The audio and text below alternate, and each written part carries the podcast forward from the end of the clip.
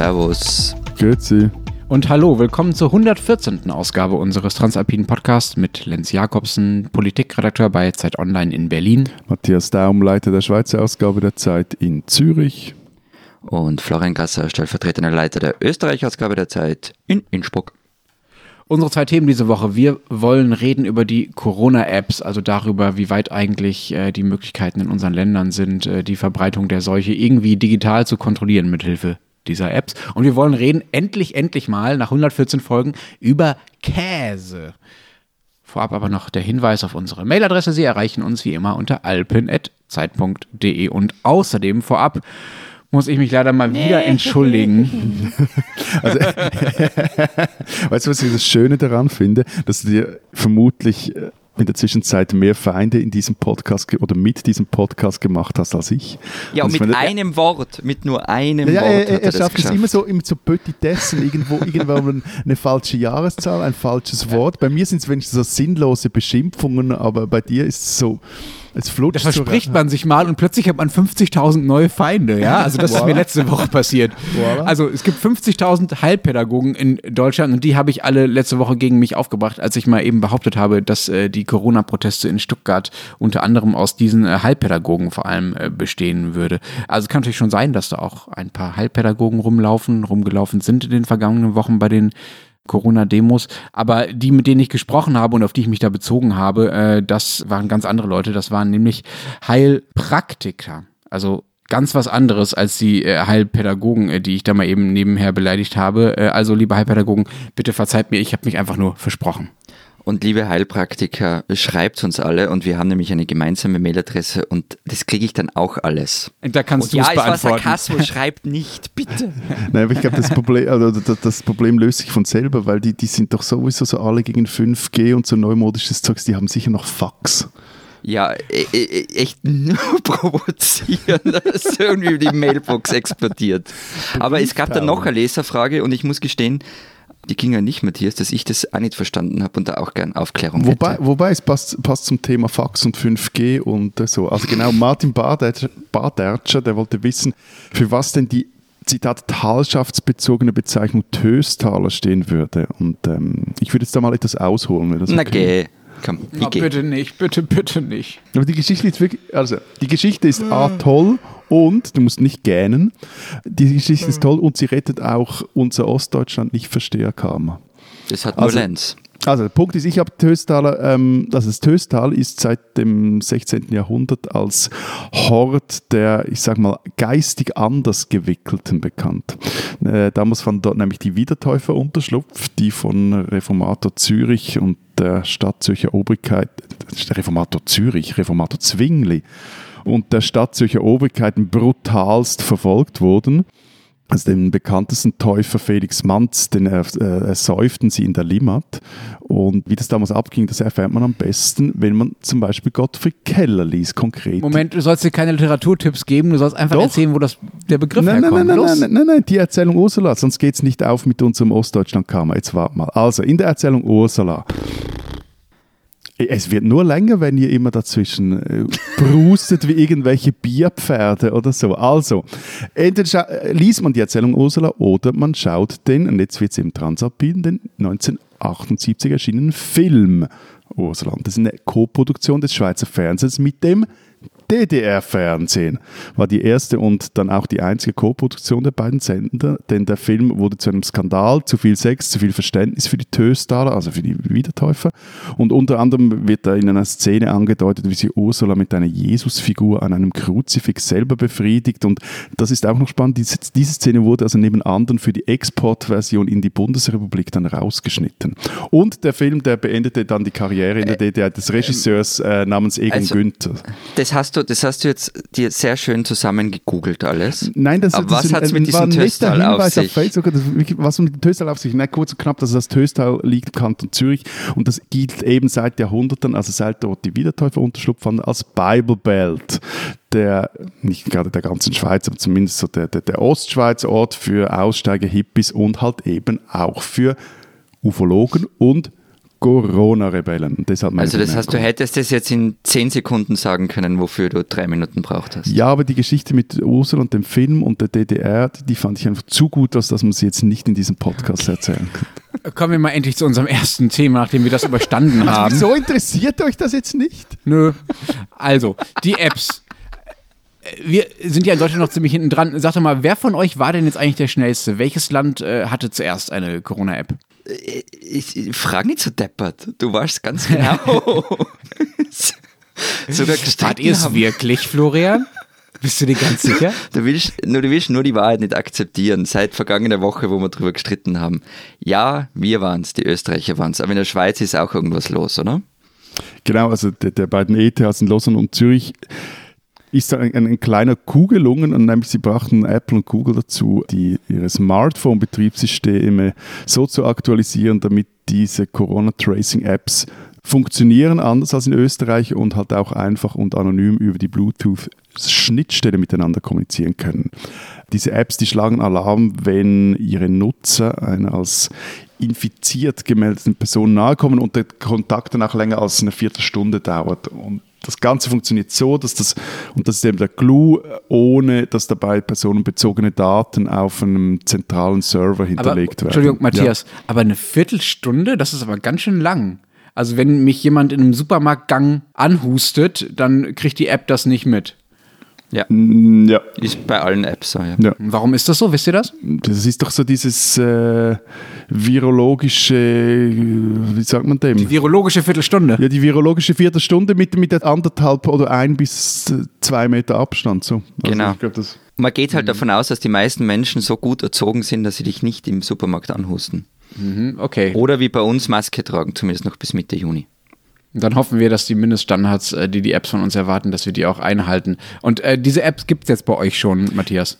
Äh, die soll am 10. Juni parat sein für alle. Aber was vielleicht noch wichtig ist, weil ich das zuerst auch nicht richtig kapiert habe, also wenn ich jetzt dieses scheiß Virus kriege, dann erhalten alle, mit denen ich in den vergangenen 21 Tagen zu nahen Kontakt hatte, eine, hatte eine, eine Meldung. Und ähm, eben, also dem 10. Juni soll das dann äh, für alle offen sein und jetzt wird sie noch getestet von mehreren tausend Usern. Es gibt ja noch ein paar kleinere Bugs und Schwachstellen, die man beheben muss. Also ich habe ja schon eine App am Handy, ähm, die genau das, also im Großen und Ganzen genau das macht, was, was du erzählt hast oder zumindest machen wow. soll. Wow, und was ist das für eine? Ja, Nicht die wie er dieses Wow sagt. Gell?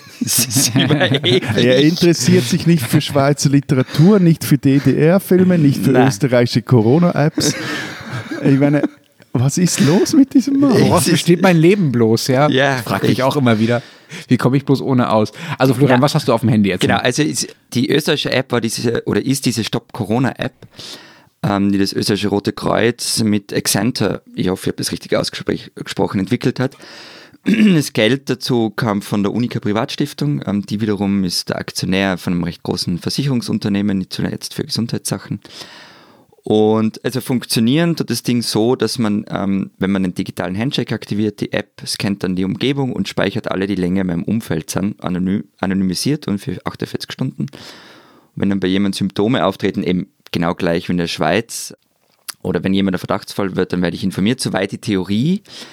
Und was man auch machen kann, man kann so täglich, werden irgendwie so, ich glaube, vier verschiedene Symptome abgefragt und das kann man machen, muss man aber nicht. Man kann die App auch so aktivieren.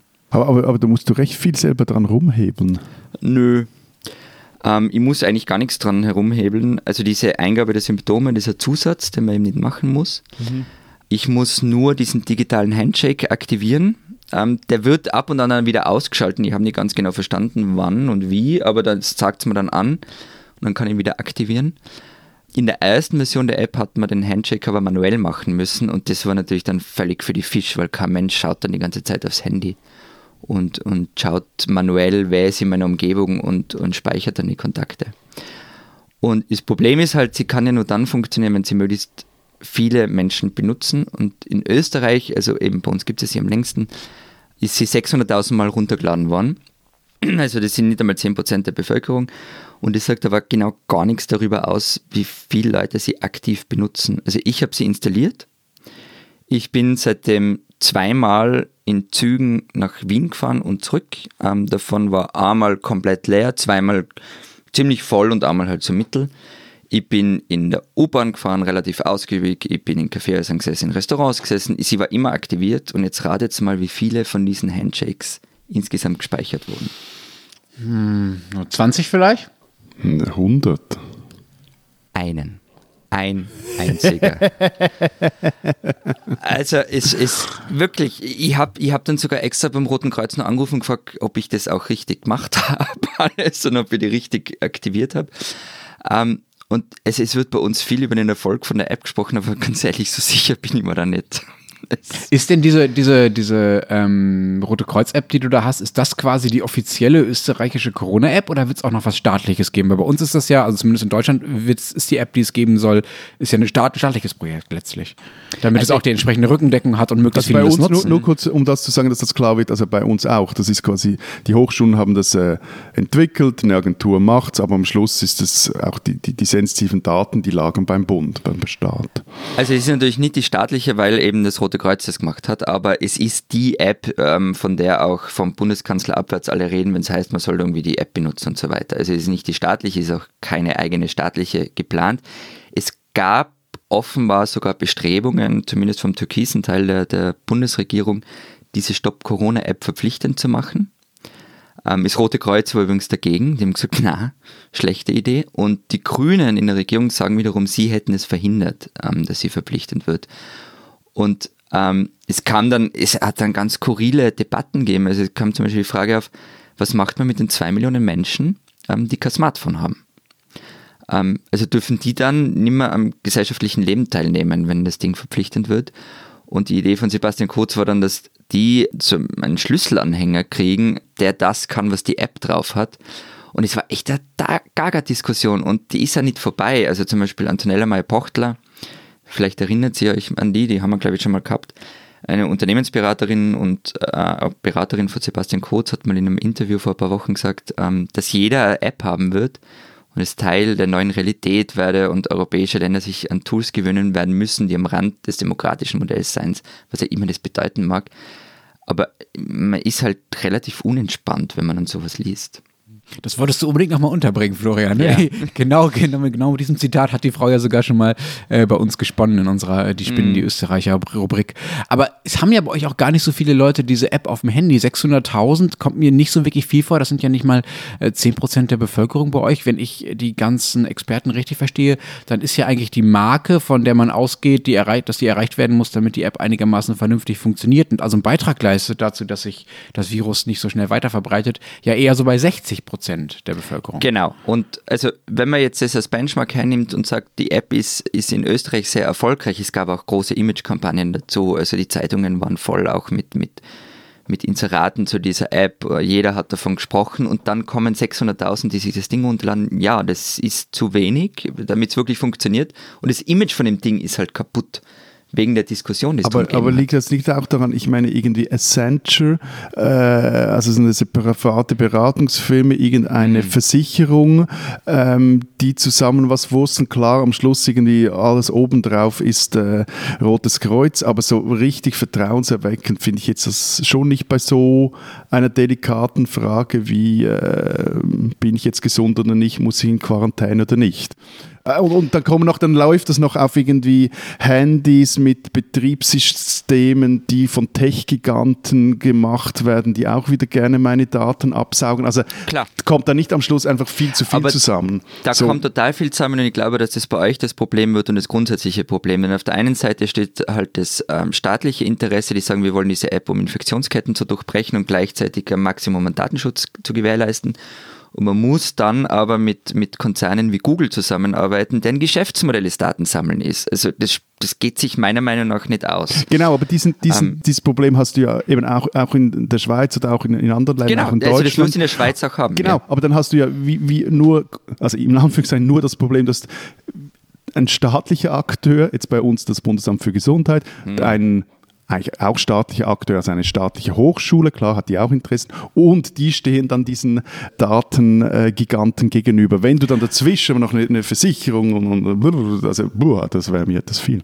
Aber das ist doch jetzt einfach nur äh, Verdacht, den ihr da habt. Also Google es, hat ja, Google und Apple machen ja, Moment mal, Google und Apple machen ja bisher nicht mehr als einfach nur die Schnittstelle zur Verfügung stellen, ja. Also die entwickeln diese Apps nicht, die haben auch keinen Zugriff darauf, sondern sie stellen nur die, diese Bluetooth-Niedrigfunk-Schnittstelle quasi zur Verfügung. So, natürlich kann man jetzt immer sagen, oh, oh, das sind böse Konzerne und die haben sonst abgehört, dann werden sie jetzt bestimmt auch wieder, aber nur um das mal festzuhalten, es gibt bisher keinen Anlass oder kein Einfallstor, an dem Google oder Apple an diese Daten kommt. Wir, wir haben vorher vom Image der App gesprochen. Das war quasi geht für nur mich. Genau, deswegen sage ich, es geht nur um den genau. Verdacht, dass ja, ihr halt glaubt, dass viele Leute das nicht machen, aber weil sie Apple und Google der Verdacht für böse reicht, haben. Wenn, wenn ich mehr als 60 Prozent der Bevölkerung erreichen will, dann reicht halt oft schon so ein Verdacht Das ist aus, die Frage, für wie viel Prozent der Verdacht dann reicht. Sind es denn bei euch mehr als 10 Prozent, Matthias? Also wie viele Leute, äh, wir haben das bei euch schon, werden das haben? Wie viele Leute haben gesagt, dass sie es runterladen? Also jetzt, es gibt Zahlen, die jetzt äh, der Downloads, aber eben das sind vor allem Tests und das ist überhaupt, finde ich überhaupt noch nicht aussagekräftig. Es entscheidet sich dann so ab Mitte Juni. Es gab aber eine Umfrage im April und da waren knapp 60 Prozent bereit, sich die App runterzuladen, aber so, äh, da war auch nicht richtig klar, wie die funktionieren soll. Also eben, dass zum Beispiel die Daten nur auf dem eigenen Gerät gespeichert werden und die Daten, also wer infiziert ist oder nicht, dass die nur beim, beim, beim Staat hier liegen, dass nur der Zugriff hat. Das hat er ja aber sowieso, also wenn ich einen äh, positiven Bescheid habe, bin ich ja sowieso in einer staatlichen Gesundheitsdatenbank dann drin. Also hm. Bei uns sind die Werte ähnlich hoch gewesen, muss ich sagen. Also was die, die Aussagen angeht, wer sich alles die Corona-App installieren würde, die es ja bei uns äh, noch nicht gibt. Die Zahlen sinken aber mittlerweile. Also die Umfragen gehen eher zurück. Das heißt, also die Bereitschaft ist eher nicht mehr so groß, sich äh, das Teil draufzuladen. Aber ihr habt es ja noch nicht einmal eine. Wieso dauert es? Ich meine, ihr habt das Fraunhofer-Institut, ihr habt MP3s entwickelt und, und jetzt kriegt so eine App nicht hin. Die wir MP3 ist so deine Generation, ja. Ja, ja. aber ich meine, wir haben es hingekriegt, Lenz. da spricht der Minderwertigkeitskomplex. Danke dafür, Florian. Stimmt, wir sollten das eigentlich hinbekommen. Ähm, na, das liegt daran, dass wir, genauer gesagt, das äh, Gesundheitsministerium, vor allem das Bundesgesundheitsministerium mit äh, Minister Jens Spahn, einige Wochen lang quasi in die falsche Richtung gelaufen ist aus heutiger Sicht. Äh, mhm. Die App sollte eigentlich schon Mitte April fertig sein, aber dann gab es ein langes Hin und Her, weil eben Jens Spahn lange darauf bestand, dass die Daten, die diese App sammelt, irgendwo zentral gespeichert werden. Also das, worüber du auch schon gesprochen hast, Matthias. Das ist natürlich einerseits total hilfreich, weil man dann ganz gut eine Übersicht darüber kriegt, wo sich das Infektionsgeschehen gerade wie entwickelt. Andererseits ist es natürlich datenschutzmäßig ein Albtraum, wenn irgendwo die Bewegungen von äh, mehreren Dutzenden, 40, 50 Millionen Deutschen irgendwo zentral gespeichert werden. Du meinst so wie bei Google Maps, oder?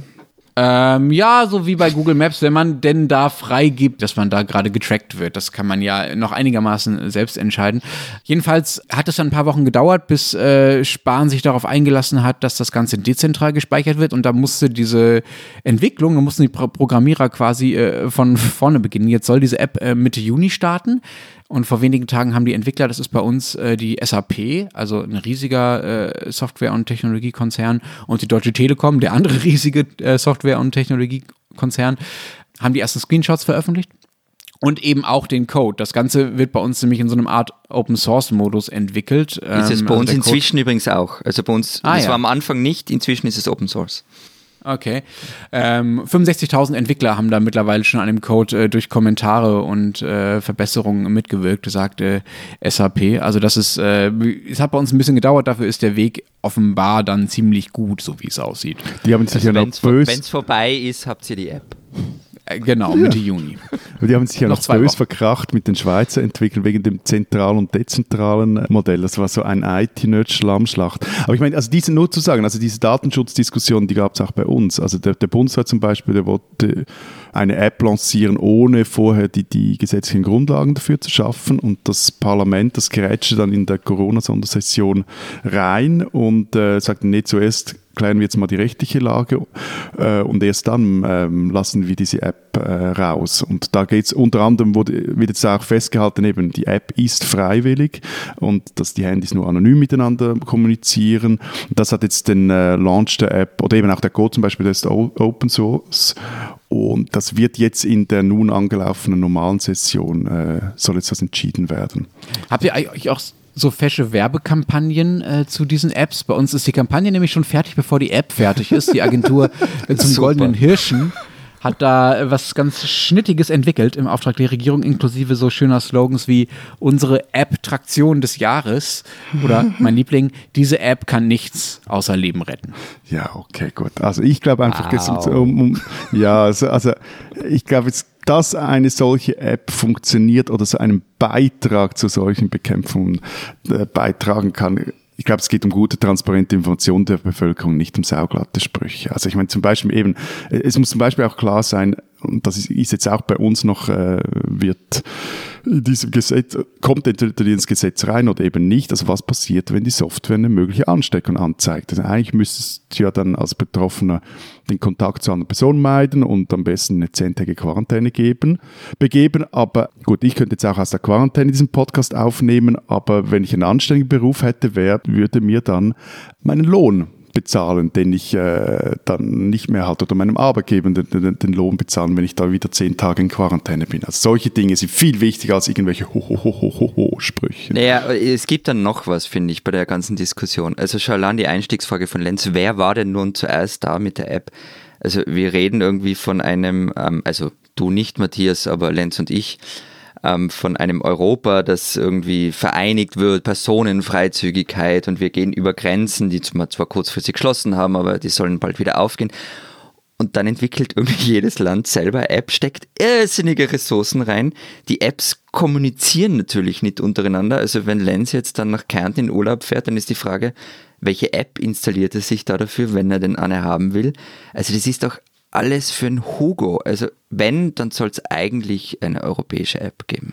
Darf ich dich kurz zitieren? Bitte. Dann hättet ihr die App, wenn das Zeugs vorbei wäre. Nein, aber man, ganz Europa könnte ja einfach unsere nehmen. du warst noch nie so sehr Sebastian Kurz wie in diesem Moment. Ja, das stimmt. Ich nehme es zurück. Ich nehme das jetzt warte, zurück. Stopp, stopp. Es gibt ja noch eins. Das war jetzt immer, zu viel. wenn Österreich auf die Welt oder auf Europa trifft, nimmt die Welt oder Europa etwas Schaden. Ja. Zitat Florian Gasser, kurz.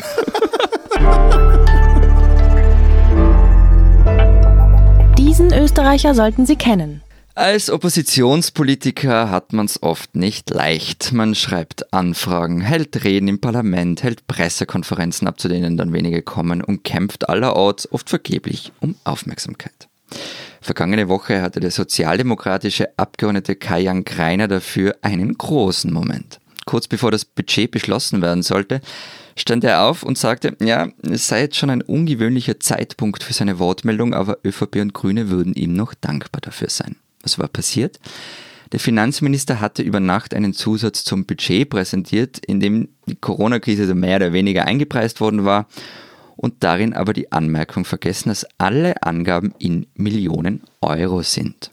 Das heißt, wäre das Gesetz angenommen worden, hätte die Republik Österreich ein Budget in Höhe von 102.389 Euro und 24 Cent beschlossen, anstatt halt die 102 Milliarden. Die Aufregung war groß, die Stimmung im Plenarsaal hat kurz an ein Sportstadion erinnert und selbst der FPÖ-Hardliner Herbert Kickel hat mit ziemlich zufriedener Miene dem Sozialdemokraten applaudiert. Ob man Kajan Greiner wirklich kennen muss, weiß ich jetzt nicht, aber er hat vergangene Woche mal wieder darauf hingewiesen, wie die Regierung mit dem Parlament umgeht und wie sehr sie es als reines Gremium von willigen Abnickern betrachtet. Dass Greiner dafür ein paar Tage Ruhm bekommen hat, sei ihm vergönnt.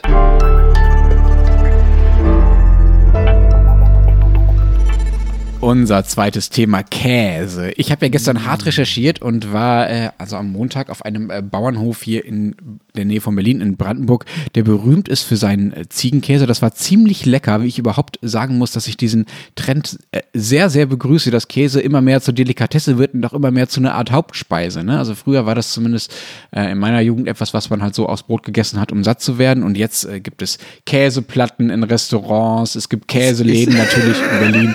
Ich finde das ganz fantastisch. Lenz, ich finde, man kann Käse nicht zu sehr verhipstern. Jedes Mal, Lenz, wenn wir über irgendwas sprechen, was sich in Restaurants abspielt, wirkst du so unfassbar glücklich. Das ja, ist, das ist tatsächlich. Du strahlst. Kulinarik ist das, womit man mich am einfachsten glücklich machen kann und am besten im öffentlichen Raum. Ähm, aber Matthias, in Sachen Käse äh, erzähle ich dir wahrscheinlich nichts Neues, wenn ich Käse, Käse als Delikatesse äh, begrüße.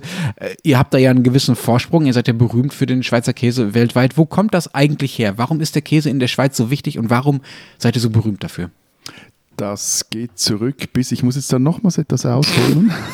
jetzt aber richtig, bis ins Neolithikum. Und zwar fand man, ich finde, solche Dinge finde ich halt wirklich lustig, aufgrund des hohen Alters der Schlachtrindüberreste, die man zum Beispiel hier am Zürichsee gefunden hat, äh, gehen Archäologen davon aus, dass äh, bereits damals, also im Neolithikum, Milchwirtschaft betrieben wurde. Und wo Milch getrunken wird äh, oder rumsteht, da ist Käse nicht weit, weil irgendwann mal beginnt dann die Milch zu leben. Und kürzlich fanden andere Archäologen auch Hinweise darauf, dass die Schweizer, also die Menschen, die auf dem heutigen Gebiet der Schweiz lebten, zu den weltweit ersten Milchbubis gehörten. Also die waren, gehörten mit zu den ersten, die eine Laktosetoleranz, also nicht Intoleranz, sondern Toleranz hatten. Ähm, später, später, wurde dann äh, aus dem antiken Rätchenkäse exportiert und nach dem Untergang des Römischen Reichs, ähm, das ist auch noch interessant, wurde in den alemannischen Gebieten nicht mehr Labkäse hergestellt, Allerdings in den romanischen Gebieten der Schweiz weiterhin. Also die Römer hatten das äh, erfunden, die Technik. Die ging dann teilweise verloren. Teilweise wurde sie weitergezogen. Und so richtig angezogen hat dann aber die Käseproduktion auch ökonomisch im Mittelalter. Ähm, das war dann so im 16. Jahrhundert. Da hat sich dann eben auch die Labhart-Käserei gegen die Ziggerkäserei durchgesetzt. Und ein äh, das auch, ja, war ein harter Kampf. Und das auch in den heute weltbekannten Käseregionen Emmental oder Greyezerland, also Gruyère. Okay, you lost me at Ziegerkäserei. Kannst du äh, nochmal für uns Laien erklären, was das ist? Labhart-Käserei, Ziegerkäserei? Ich, ich komme nicht ganz mit. Ähm, Aber kurz bitte. Ja, ja, kurz. ja, kurz. kurz, weil ich hier dann auch nicht mehr so viel von verstehe. Also, eine Zieger ist eine Art Quark, äh, die du durch Pressen und Trocknen eindickst und dann mit Kräutern würzt. Und der Labkäse, der ist komplizierter zu machen. Also du musst die Milch erwärmen und mit eben dem Lab, das ist ein Enzym aus dem Kälbermagen gerinnen. Und Achtung, liebe vegetarische Hörerinnen und Hörer, solcher Käse ist eben nicht vegetarisch streng genommen. Und dann salzt du diese ganze Masse und entwässerst sie und da steht, entsteht eine Rinde, die, die schützt den Käse, macht ihn auch lagerbar, was wiederum heißt, du kannst ihn in die Fremde verkaufen. Du kannst ein gutes Geschäft mitmachen. Und dieser Wandel vom Zigger zum, zum, zum Labkäse, der, der stellte wirklich in der Schweiz die, die ländliche Gesellschaft und Ökonomie völlig auf den Kopf. Also plötzlich stand man dann, äh, stand dann irgendwelche äh, Krachen irgendwo in irgendwelchen Tälern in Austausch mit den großen Städten im nahen Europa und wiederum floss dann halt auch Kapital in diese Regionen, also in, in diese bergigen Regionen und es standen Käsefirmen, Handelshäuser etc. Und im 19. Jahrhundert kam der, der nächste große Wandel, da zog nämlich die Käsewirtschaft aus den Bergen ins Mittelland, was wiederum auch für die äh, äh, Alpen einschneidend war, weil sie sich bis zum gewissen Grad auch entvölkerten. Man kann also die Geschichte der Schweiz, zumindest die ökonomische und städteräumliche, äh, quasi als Geschichte des Käses erzählen. Matthias, ja? wurde, die, wurde die Schweiz deshalb so reich? Auch. Aber es war damals nicht. Also das Käse, Gab es auch noch andere Gründe? Darüber könnten wir mal reden in einem Podcast. Käse war eines der wichtigsten Exportgüter neben Söldnern. Die Kombination gefällt mir. Wir freuen uns auf die Folge. Ich hatte ja geglaubt, äh, Matthias, dass ihr wegen dieser langen Tradition, die ihr äh, da habt, auch einfach äh, mehr Käse esst als andere, aber das äh, stimmt so gar nicht. Ich habe mal in die Statistik geschaut. Bei euch sind es so 22 Kilo, die ein Schweizer im Jahr isst. Der Österreicher isst 23 Kilo und der Deutsche isst 24 Kilo. Also nah beieinander, aber trotzdem seid ihr die Letzten. Ja, aber so richtig, richtig hinten wegfallen wir, glaube ich, bei den, den Käseproduzenten. Also sind wir so knapp noch unter den Top 20. Aber eben, es geht ja nicht um die Masse, es geht um die Qualität. Wobei. Das ähm, muss man als so kleines Land ja, ja, ja, nein, ja. Und, vor, und, vor, allem, es ist etwas, also es ist wirklich den Mund sehr voll mit Käse genommen, weil äh, also im, gerade im 20. Jahrhundert hat die Schweiz eine, wirklich auch eine Massenstrategie verfolgt mit ihrer offiziellen Käsepolitik, also von 1914 bis 1999 nochmals, also wirklich ein, ein ganzes Jahrhundert lang organisierte die sogenannte Käseunion die Vermarktung der wichtigsten Sorten, also von Greyerzer, Emmentaler und Sprints und setzte auch die Preise fest. Also das heißt eigentlich, die Schweiz wurde von einem Käse Käsekartell kulinarisch unterjocht und äh, entsprechend verarmte dann auch die Sortenvielfalt im Land. Also von dem, das, äh, von dem du vorher geschwärmt hast, Lenzer, von wegen eben Vielfalt etc., das ist so eine Entwicklung, die vor, sagen wir mal, 20 Jahren, 25 Jahren wieder angezogen hat. Die Käse, die du jetzt genannt hast, also Greizer und Emmentaler und auch noch die anderen, äh, die sind ja alle relativ kräftig, ne? Also relativ würzig, relativ stinkig auch teilweise. Wie machen das denn die Schweizer Kinder? Essen die auch diesen kräftigen Schweizer Käse oder dürfen die noch sowas äh, importiertes, fades äh, essen, wie zum Beispiel jungen Gauer oder so? Also einfach, um das jetzt mal festzuhalten, hier kommt nur richtig gutes Zeug auf den Tisch und nicht so analog Quatsch jungen Gouda. Ne? Und meine Erfahrung zeigt übrigens, dass also kleine Kinder lieben auch wirklich Blauschimmelkäse, also so diesen Duft nach alten Socken. Wobei, da muss man jetzt auch noch fairerweise sagen, das sind richtig geilen Stinkkäse, die machen, die machen ja eigentlich die Franzosen und oder die Engländer, also, oder die, die Waliser. Also ich, ich muss jetzt da ein bisschen die Party crashen, gell, weil ich höre dir da irgendwie zu und dein, dein irgendwie fast schon patriotischer Stolz nein, ich, ich und bin einfach nee, nein, nein, nein, ich bin einfach verfressen. Ich bin einfach verfressen. Ja, und, und Neolithikum und immer schon Käse da, das Käse. sollte dir gefallen. Ja, eh, also aber jetzt mal die nackten Zahlen. Nehmen wir mal die deutsche Importstatistik aus dem Jahr 2018, ist halt die, die ich gefunden habe. Kategorie Käse und Quark. Aus Frankreich werden nach Deutschland 163.000 Tonnen importiert, aus den Niederlanden 256.000, aus Österreich, das damit an vierter Stelle liegt, 74.000 Tonnen und aus der Schweiz 33.000 Tonnen. Also weniger als die Hälfte. Aber wie aus ein Österreich. Land, ein Land das aus den Niederlanden Käse importiert. Ja, also ich, jetzt habe ich natürlich keine Statistik gefunden, wie viel die Schweiz aus den Niederlanden Käse importiert. Aber ich glaube, du willst sie nicht sehen. Na, ich lasse dir das Argument durchgehen, weil ich dich ganz gern habe und alte Verbundenheit und so, Klasse, Masse, bla bla. Und ihr seid ja wirklich Marketing-Genies, die ganze Welt verbindet die Schweiz mit ihrem Käse, aber also Exportschlager ist es nicht. Und ich meine, auch wenn man anschaut, wahrscheinlich wie, wie viel Käse erzeugt wird. Also bei uns waren es Käse und Schmelzkäse zusammengerechnet 249.000 Tonnen 2018. das habe ich vorhin ja gesagt. Also ich glaube, im weltweit sind, glaube ich, auf Rang 18, 17 oder so Ja. bei den Produzenten. Es waren letztes Jahr waren es 195.100 und genau 14 Tonnen Käse. Und Fun Fact, Fun Nicht Fact 13. Nein, nein, nein, 14. Und Fun Fact, ratet mal, welcher Käse auf Rang 2 war. Junger Gouda? Gouda. Mozzarella. Okay, also fassen wir zusammen. Schweizer Käse, alle reden drüber, keiner isst ihn. doch, doch, Rang 1 war Greyerzer.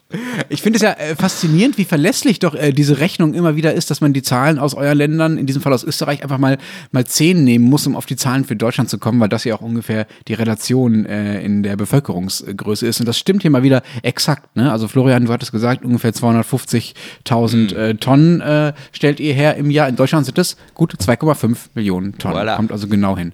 Was ist denn euer Lieblingskäse, abgesehen davon, worauf ihr so patriotisch besonders stolz seid, lieber Matthias?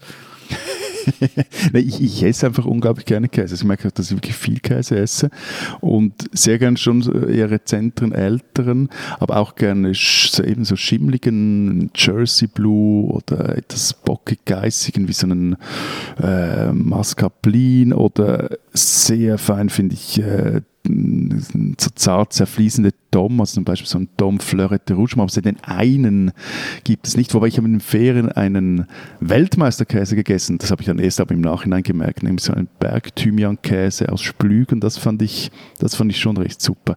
Aber eigentlich kann ich eher sagen, welchen Käse ich nicht gern habe. Ähm, das, äh, weil mir jetzt wieder unglaublich viele Hörerinnen schreiben, äh, dass es auch guten gäbe und bla bla bla, bla aber mit Emmentaler werde ich wirklich nicht warm. Also da kann der noch so höhlengereift sein.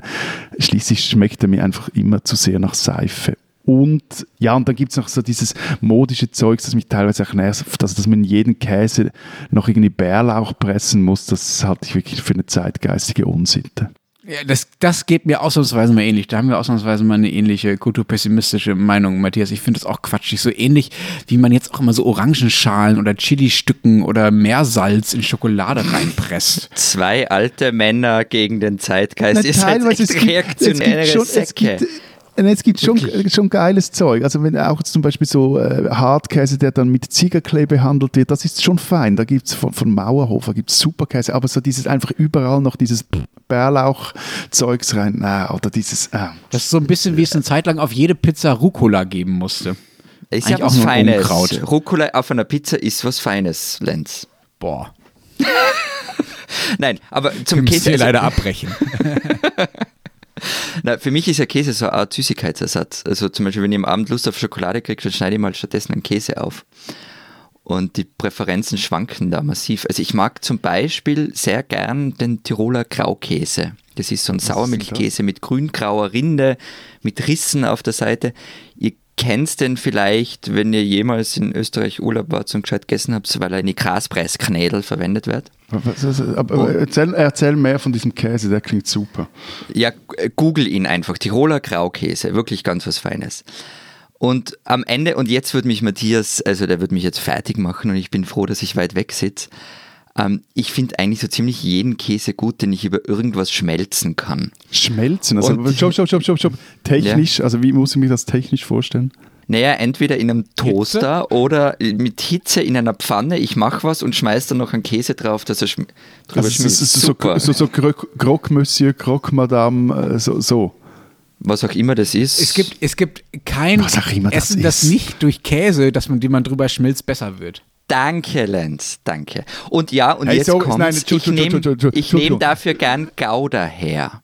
Ja, ich esse gerne Gouda. Okay, also zwei Dinge dazu. Erstens mal, Lenz hat jetzt mit einem Satz meinen totalen kulinarischen Respekt verloren. Die Aussage, alles wird besser, wenn man nur Käse drüber schmelzt, die könnte, da erinnere ich recht mich, hat nee, ich erinnere mich immer dann so, so an amerikanische Mac and Cheese Portionen, die eigentlich für drei wären und die vor dir stehen und, und äh, du bringst das Ding nicht runter.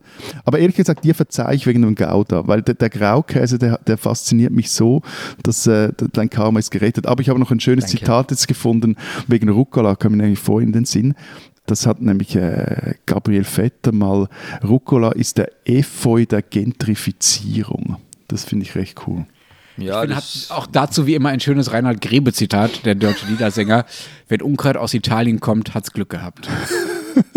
Aber kommen wir nochmal zurück zum Käse. Wieso konnte sich eigentlich Österreich nie als Käsenation positionieren? Ihr habt ja auch Alpen, die gut sind etwas niedriger als unsere, diese Berge, aber trotzdem, ihr habt anscheinend auch irgendeinen so einen äh, interessanten Stinkkäse, der ist noch Ja, grau. viele ja, ja, aber Stinkkäse, wieso, wieso ähm,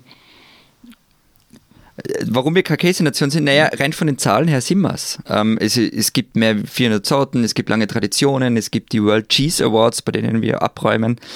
Aber es stimmt schon, also das Image, das ihr habt, das haben wir nicht. Und ich, ich, ich glaube, ähm, also das ist jetzt wirklich nur mein Bauchgefühl, es lässt sich halt nicht nachmachen. Also das Bild von der Käsenation ist von der Schweiz so besetzt, dass man sich auf das Rennen gar nicht erst einlassen braucht. Wäre jetzt meine Vermutung. Ja. Aber kennt ihr eigentlich den krassesten Käse? Der, der, der kommt äh, aus Sardinien und heißt, jetzt sage ich sicher falsch, Gasumarzu. Und, und der reift so lange, bis aus den Eiern, die die Käsefliegen auf ihn gelegt haben, kleine Maden schlüpfen. Und die fressen sich dann durch den Käse und ihre Ausscheidungen verleihen dem Käse eine cremige Konsistenz. Ist das dann noch vegetarisch? Das ist definitiv nicht mehr vegetarisch, weil du frisst auch noch die Maden dazu. Und äh, man kriegt das Ding aber nur auf dem Schwarzmarkt, weil es aus Hygienegründen darf das seit Jahren offiziell äh, nicht produziert und, und nicht verkauft werden. Ich will den essen. Hast du den mal gegessen? Nee, ich habe den nicht orga- gegessen und ich weiß ehrlich gesagt auch nicht, Ich organisiere uns wie, den wie mal. lecker der ist. Soll ich super. dir eine Geschichte erzählen über chinesischen Tofu? Bitte nicht. Okay, aber später. nein, aber es geht in, ins selbe rein.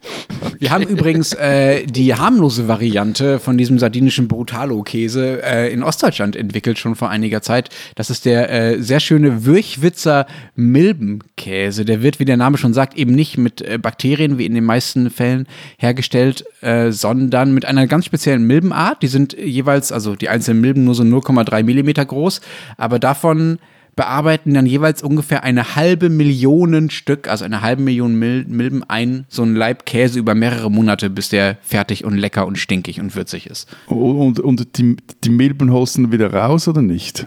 Nein, nein, nein, nein, nein, die sind viel zu klein und die bleiben da drin, du Weichei. Also die isst du dann natürlich mit. Das äh, klingt krass, aber das ist dann im Unterschied zu diesem äh, sardinischen äh, Käse, von dem du gesprochen hast, auch sogar von den strengen deutschen Gesundheitsämtern als unbedenklich abgenommen. Und die Herstellungstradition dafür stammt äh, schon aus dem Mittelalter, als man angefangen hat, äh, diese Milbenschädlinge, die vorher den Käse zerfressen haben und zerstört haben, quasi offensiv zur Käseherstellung einzunutzen und zu züchten, diese Milben. 1970 gab es da allerdings nur noch eine einzige Frau in dem Ort äh, Würchwitz, die noch wusste, wie man diese Milben züchtet. Und jetzt kommt endlich meine Chance, mich ein für alle Mal wieder mit den deutschen Lehrern gut zu stellen. Es war nämlich der äh, Biologie- und Chemielehrer Helmut Pöschel aus Würchwitz, der die Tradition der Milbenzucht bewahrt hat und äh, die Milben für den Käse wieder gezüchtet hat. Mittlerweile ist der Käse eine Slowfood-Attraktion. Im Dorf gibt es sogar eine, wenn auch natürlich etwas unförmige farbförmige Statue der Käsemilbe, die diesem äh, Dorf zur Berühmtheit verholfen hat. Also, danke, liebe Lehrer, danke für den Milchwitzer Milbenkäse.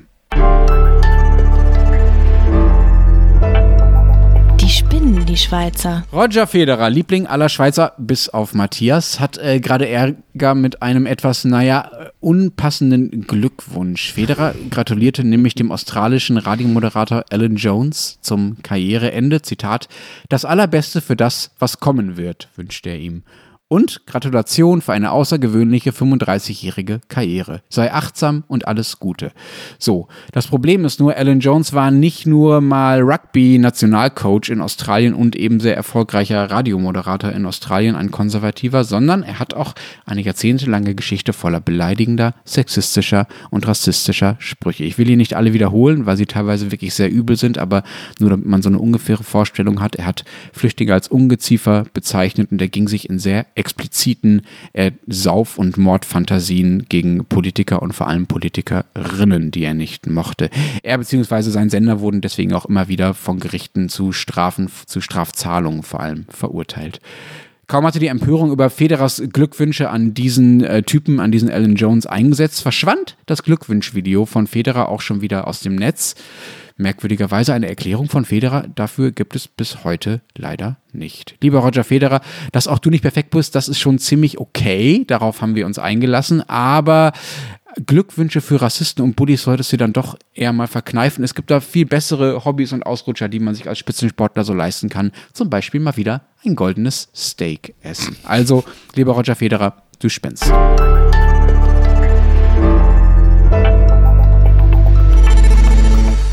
Das war's diese Woche bei unserem Transalpinen Podcast. Wenn Sie wissen wollen, was in der Schweiz und was in Österreich sonst noch so los ist, lesen Sie die gedruckte oder digitale Ausgabe der Schweiz und Österreich Ausgaben. Was habt ihr vorbereitet?